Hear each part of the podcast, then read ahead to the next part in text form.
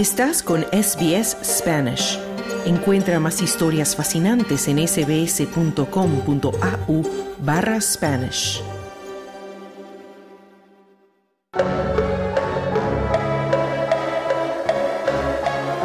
Hablemos de fútbol. Nos conectamos ahora con Barcelona, donde se encuentra nuestro corresponsal experto en balompié, Sergio Levinsky, para conversar sobre el deporte número uno del mundo. Muy buenas tardes, Sergio, y bienvenido a SBS Audio, Australia en Español. ¿Qué tal, Marcia? Un placer. ¿Cómo estás? Muy bien. Sergio, ¿qué te parece si comenzamos con la Copa Asia? Que tengo entendido los partidos para cuartos de final ya están casi definidos. Sí, efectivamente, Marcia. Bueno, eh, acá tenemos la participación de Australia, nada más y nada menos, ¿no? Australia, que juega la Copa Asia, le ganó 4 a 0 a Indonesia, así que bueno, estará en cuartos de final. Es uno de los que todavía no sabe el rival, pero sí ya está clasificado a cuartos de final. Después tenemos algunos resultados eh, muy interesantes. Por ejemplo, Corea eliminó a Arabia Saudita, Arabia Saudita que se quiere transformar en una potencia de fútbol, pero bueno, se ve que todavía su selección le falta, ¿no? Porque Corea, que es una potencia asiática histórica, le ganó por penales, eso sí, le costó a Corea, empataron 1 a 1 el partido, después le ganó 4 a 2 por penales y eliminó entonces Arabia Saudita. Después otro equipo que dio la sorpresa un poco es Jordania. Jordania le ganó a Irak 3 a 2 y de esta manera Jordania, que no tiene una gran historia en fútbol, sí se colocó también en cuartos de final. Lo mismo que Uzbekistán, que va creciendo mucho, es un equipo que de a poquito esta selección va creciendo, eh, le va muy bien en juveniles. Uzbekistán, bueno, ahora le ganó 2 a 1 de Tailandia y también está en cuartos de final. Y Tayikistán también pasó eh, eliminando a Emiratos Árabes Unidos, que es otro equipo que intenta ser más fuerte, tiene al Manchester City como club, por ejemplo, de referencia, y le ganó por penales también. Empataron 1 a 1 y le ganó 5 a 3 por penales. Así que ya tenemos algunos partidos, por ejemplo, el de Tayikistán contra Jordania, ya sabemos que van a jugar. Qatar va a jugar contra Uzbekistán. Bueno, Qatar es el local y se clasificó y es un equipo que ya estuvo, por supuesto, fue local en el Mundial pasado. Y el otro que no sabemos es Australia, que es el que espera rival. Y después nos quedan partidos como Bahrein contra Japón, bueno, Japón es otras potencias asiáticas, y después Irán contra Siria. Siria ha dado una sorpresa también al pasar por primera vez a los octavos de final con un entrenador argentino, Héctor Cooper. Así que, bueno, Cooper, que es un trotamundo, ¿no? Bueno, dirige ahora a, Siria, así que es el otro equipo que ahora le falta jugar para ver si pasa a los cuartos de final.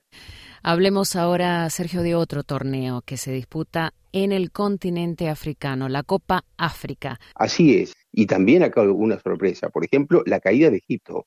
Egipto, bueno, sí, Mohamed Salah, que es una de las grandes lesiones y una gran preocupación también para el Liverpool, que es el equipo en el que juega, uno de los astros del fútbol africano, Mohamed Salah. Egipto empató con Congo 1 a 1, pero perdió por penales. Así que, bueno, una de las sorpresas a través del torneo es la caída de Egipto. Y la otra, más o menos sorpresa, te diría, no del todo, es la caída de Senegal, que era la gran potencia de este torneo en la fase de grupos.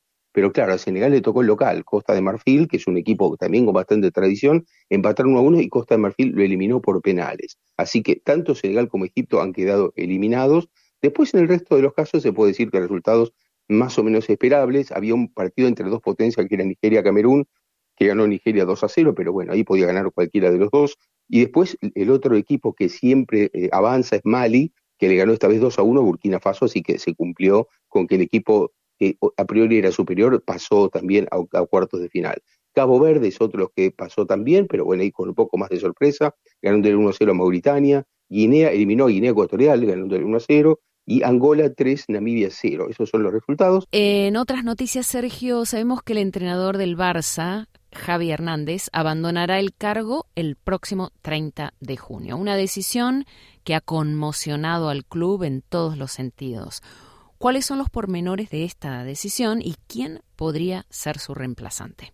Bueno, efectivamente, Marcia, esta fue una decisión impactante, ¿no? Que, Xavi Hernández dice que la, ha tomado para descomprimir la situación del Barcelona, que es una situación de una crisis institucional importante, un, club que debe muchísimo dinero, estamos hablando de 1.300 millones de euros, que es una cifra descomunal, realmente muy, muy grande, un club que está hipotecado y que prácticamente ahora que termina el mercado de pases de invierno no ha podido fichar ningún jugador por esa misma situación. El único jugador que vino es el brasileño Víctor Roque, que es un juvenil de Atlético Paranaense, que lo ha traído porque tenía un lesionado y eso le permitió fichar un jugador.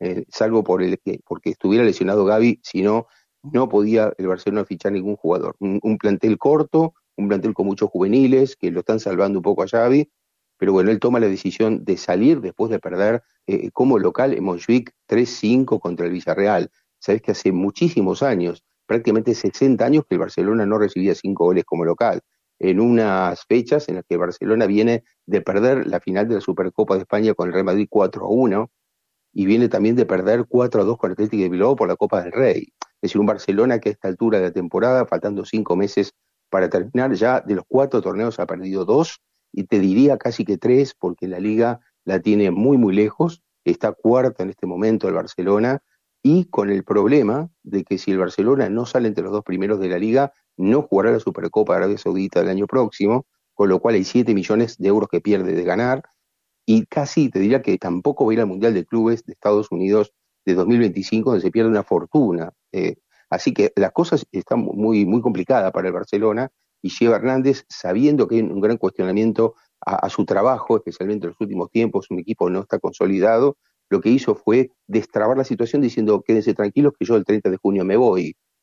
Pero claro, el problema es la, gran pregunta, la pregunta del millón va a ser si este plantel, que le quedan casi cinco meses de temporada, va a responder más aliviado por esta decisión de Xavi o al contrario, al no tener un norte, al no tener mucho que ganar, al tener solo casi la Champions League, que es el torneo más difícil de los cuatro que jugaba, eh, realmente va a poder rendir y si no será que va a bajar todavía más su rendimiento.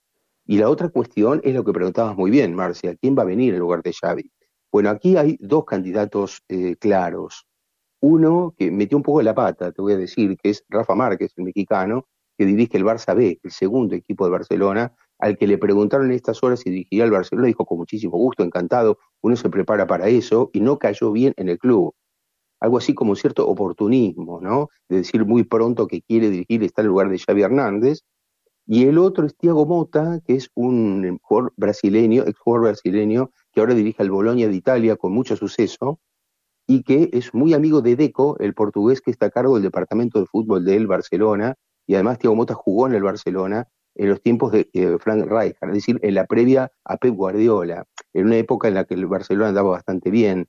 Así que bueno, yo creo que Thiago Mota tiene más números para ocupar ese lugar de Xavi que, Rafa Márquez por esto que dijo Xavi Hernández, eh, perdón, que dijo Rafa Márquez sobre que le encantaría dirigir al equipo demasiado pronto, ¿no? Entonces, eh, me parece que Thiago Mota es el que más chances tiene. Algunos quisieron enganchar con Jürgen Klopp, el técnico que acaba de, anunciar también el 30 de junio deja el Liverpool después de 10 años, pero Jürgen Klopp me parece que tiene la mira dirigir a la selección alemana, que es su selección, o bien tomarse un año sabático. Yo no creo que con esta crisis económica e institucional de Barcelona eh, Jürgen Klopp quiera dirigir ahora al equipo. Evidentemente, muchas interrogantes para el Barça. Finalmente, Sergio, cerremos este espacio con los resultados de los partidos de hoy de la Premier League inglesa. ¿Qué te parece? Sí, muy bien, muy bien. Bueno, aquí en, estos, en estos partidos que se han jugado, que adelantan esta nueva fecha, que es la 21, eh, se puede decir que el gran resultado fue el del Arsenal, que le ganó como visitante, sufriendo mucho, al Nottingham Forest 2 a 1, con goles de Gabriel Jesús y Saka. Eh, ese es un partido muy complicado porque parecía que ganaba fácil, pero después de una hora de partido seguían 0 a 0, resistía mucho el Nottingham, finalmente ganó el Arsenal 2 a 1, y después el otro resultado realmente tremendo es el, Luton Town, que es un equipo que está en los últimos lugares de la tabla, que le ganó al Brighton 4 a 0. El Brighton es uno de los equipos de moda en la Premier League, pero perdió por goleada, en este caso contra Luton Town. Después un empate entre Fulham y Everton 0 a 0 y otro empate entre Crystal Palace y Sheffield Wednesday 2 a 2. Y el otro gran resultado es el que Newcastle, que venía muy mal, venía de capa caída y le ganó 2 a 0 como visitante al Aston Villa, que no había perdido como local en toda la temporada. Así que estos son los, los resultados. Lo más importante de todo, Marcia, para decir, es que el Arsenal se coloca muy bien en la tabla de posiciones, muy cerca de Liverpool. Claro, falta todavía el partido de Liverpool, ¿no? Liverpool tiene que jugar su partido todavía de esta fecha de, de la Premier League, pero al margen de eso que tiene que jugar contra el Chelsea, nada más y nada menos, pero como local, eh, lo importante es que el fin de semana Arsenal recibe a Liverpool, así que qué partido, ¿no? Porque si se coloca más o menos, en el caso de que el Liverpool no ganara, por ejemplo, en Anfield frente al Chelsea, el Arsenal como local hasta le podía dar alcance si le gana el fin de semana, ¿no? Así que realmente este es el, el resultado del triunfo del Arsenal hasta ahora lo más importante de la Premier League. Muy bien, Sergio Levinsky, corresponsal de fútbol, muchas gracias por toda esta información. Como siempre, un gusto tenerte esta tarde en SBS Audio Australia en español. Bueno, el gusto es mío, Marcia. Un abrazo, hasta la próxima.